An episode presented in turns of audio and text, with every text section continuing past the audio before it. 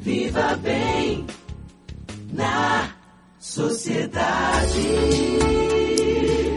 Pois é, é a, a, gente vai falar de um outro assunto que é bastante polêmico, né? É, já que, que existem profissionais é, que, enfim, olham de forma diferente a ciência. A gente vai conversar agora com o diretor do Departamento de Fiscalização do CREMEB, que é o Conselho Regional de Medicina aqui da Bahia, doutor Otávio Marambaia, para saber é, se existem sanções para profissionais de medicina que coloquem a questão ideológica no, utilizando ou não ou utilizando ou não utilizando tratamentos médicos, claro que com foco na Covid. Bom dia, doutor uh, Otávio, como vai o senhor?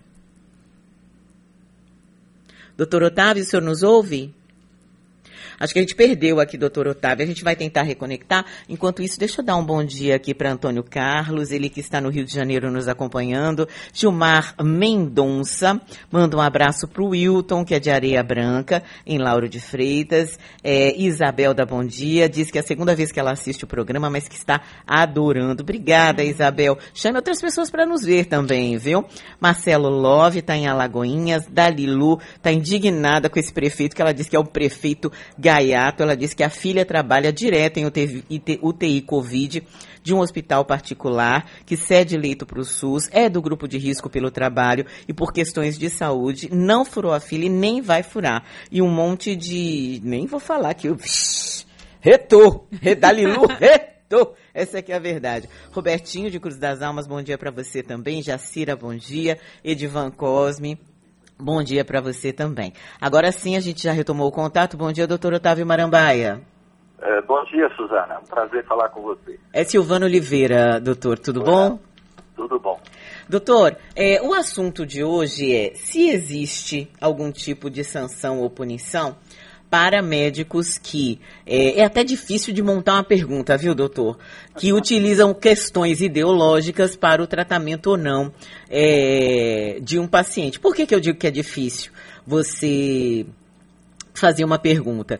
Porque, claro, que nós somos seres humanos. É óbvio que aquilo que a gente acredita, de uma forma ou de outra, influencia a forma que nós agimos, né? É difícil você dizer que um jornalista, por exemplo, ele é totalmente imparcial, mas ele tem por obrigação lutar pela imparcialidade, é função dele, né? Ele sabe que no dia a dia, o jornalista profissional e que tem respeito pela própria profissão, ele sabe que no dia a dia ele tem que ouvir os dois lados ele tem que se posicionar num questionamento que seja igualitário para os dois ou mais lados. E aí eu queria fazer essa pergunta para o senhor em relação aos médicos também, porque a gente tem visto muitas discussões, principalmente com relação ao tratamento precoce e não ao atendimento precoce do paciente de Covid. Bom, olha, todo e qualquer médico deve se basear por pelo menos três princípios básicos. O primeiro é da beneficente, ou seja, a minha ação deve propiciar o bem do paciente. O segundo é a não maleficência. O que eu fizer não deve provocar dano, não deve provocar mal ao meu paciente. Uhum. O terceiro é a autonomia, respeitar a autonomia do paciente. Se o médico se baseia, norteia a sua prática nesses três princípios, fará a coisa correta, em qualquer circunstância. Né? Então, ele não pode gerenciar sua prática médica baseado em outros princípios que não esse. Por isso que nós alertamos sempre no Código de Ética Médica a esse alerta, no sentido de que nós não misturemos questões políticas, religiosas, mercantis, né? Sobre, sobretudo quando nós estamos tratando do paciente, uhum. certo? Então, dentro dessa perspectiva, qualquer médico que estiver seguindo esses preceitos, ele dificilmente poderá ser acusado de estar incorrendo em prática antiética. Se ao contrário houver, a denúncia deve ser feita e o Conselho fará os procedimentos que são é, é, é claros e dentro da lei a respeito do comportamento desse profissional. Uhum. Agora, doutor, eu queria destrinchar um pouquinho, né, desses três pilares. No caso da beneficência, quer dizer, é, tem que ser um tratamento que faça bem ao paciente, é isso? comprovadamente?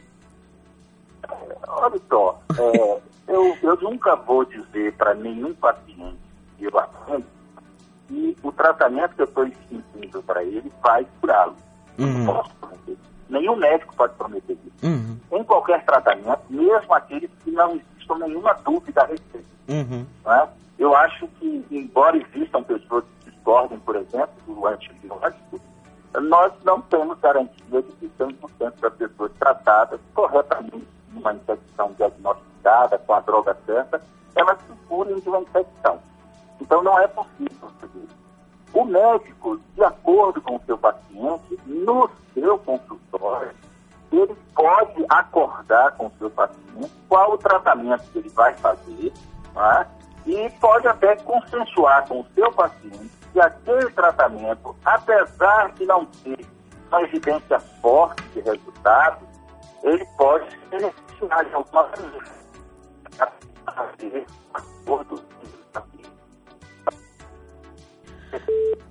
A gente vai retomar a, a, ligação com o doutor Otávio Marambaia, porque é muito importante que nós, que não somos profissionais de saúde e podemos vir a ser pacientes, consigamos entender isso, a necessidade da autonomia, né? Quer dizer, o direito da autonomia do paciente. Ou seja, o profissional de saúde precisa explicar que você vai tomar isso, vai tomar aquilo, e que tem uma comprovação científica, mas claro que é no todo, cada ser é um indivíduo diferente, e que aquilo pode ou não ter esse ou aquele resultado, esse ou aquele efeito colateral. Você já conseguiu retomar?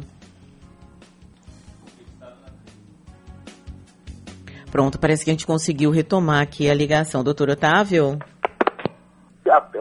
Pronto. que eu estava falando, eu atendi a sua pergunta.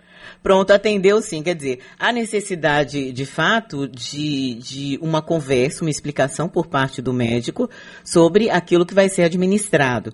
E levando-se em conta a autonomia do paciente, né, doutor? Isso, exatamente. O paciente pode discordar de mim numa prescrição, dizer, ah, doutor, eu não gosto de tomar. Eu vou dar um exemplo de uma droga que muita gente tem uma aversão, até por desconhecimento, ou até por conhecimento de maneira alterada, o corticosteroide. Então, alguns pacientes, quando você fala que vai participar, vai prescrever um corticosteroide, ah, sou corticoide, vai me deixar inchada, não sei o quê, vai me... Então, você tem que ter argumentos, tem que ter a responsabilidade, que isso é uma outra coisa muito importante.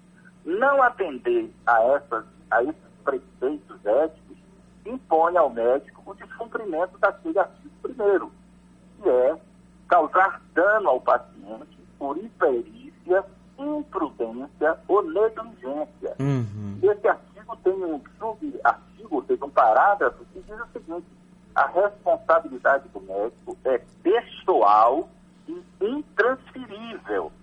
Então, ele assume o ônus responsável por ele ter feito aquilo. Uhum. Agora, doutor, caso o paciente, essa conversa não possa ser feita pelo paciente diante do quadro em que a pessoa se encontra, ela deve obrigatoriamente ser feita com a família ou não? Não entendi. Ela não. Ah, se o paciente não tiver condições. É, se ele não tiver condições de ter essa conversa, né? De, de receber ah, essas bom. explicações. Bom, se a pessoa não tiver em condições, ou de entendimento, ou em condições físicas de ter essa conversa, alguém que esteja considerado como responsável pela, por aquele paciente pode decidir sim. Uhum. Diga, Cris. Doutor, uma questão. Cris Camui falando. Bom dia, tudo bem? Tudo bem. É, por exemplo, eu vi uma situação em que a pessoa foi ao consultório, foi à emergência, na verdade, fazer um teste para Covid-19. E aí a médica falou: olha, é, pelos protocolos da empresa, eu preciso te orientar a tomar estes medicamentos, esses, esses medicamentos, caso seu resultado dê positivo. Mas eu, como médica, digo para você, não tome. Como que fica, né, a cabeça do paciente e até que ponto que o médico ele precisa seguir esses protocolos da empresa? Pois é, o médico não está obrigado a seguir protocolo algum.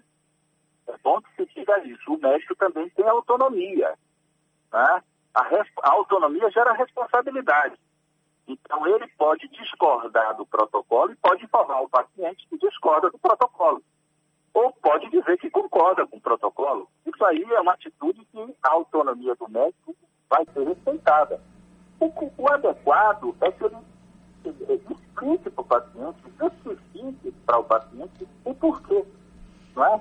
Se o paciente se convencer do que ele está dizendo, age de acordo com o que o médico está orientando, ou pode decidir o contrário. Essa é uma, uma realidade. O médico tem autonomia. O artigo, o Código de Ética Médica diz que o médico não está obrigado, por normas de hospital, de empresas, a fazer coisas que sejam contrárias à sua consciência ou aquilo que ele cientificamente acha que é o melhor para o paciente. Olha a beneficência de novo aí. Toda decisão do médico deve ser substantivamente, é, vamos dizer assim, é, decidida sobre esse patamar. Beneficência, não maleficência e autonomia do paciente. Uhum.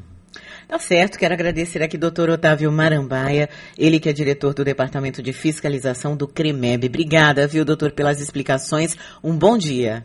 Ah, um bom dia, obrigado também. Ah, a gente estava falando de uma forma mais é, direta, né, sobre a ivermectina, que é aquele medicamento é, para verme, e a cloroquina, a hidroxicloroquina, que tem sido utilizados é, sem efetivamente uma comprovação científica, mas têm sido muito utilizados. Foram receitados aí durante a pandemia e agora o, o ministro da Saúde, Eduardo Pazuello, disse é, que nunca incentivou a utilização e por isso que a gente queria levar para você essas informações.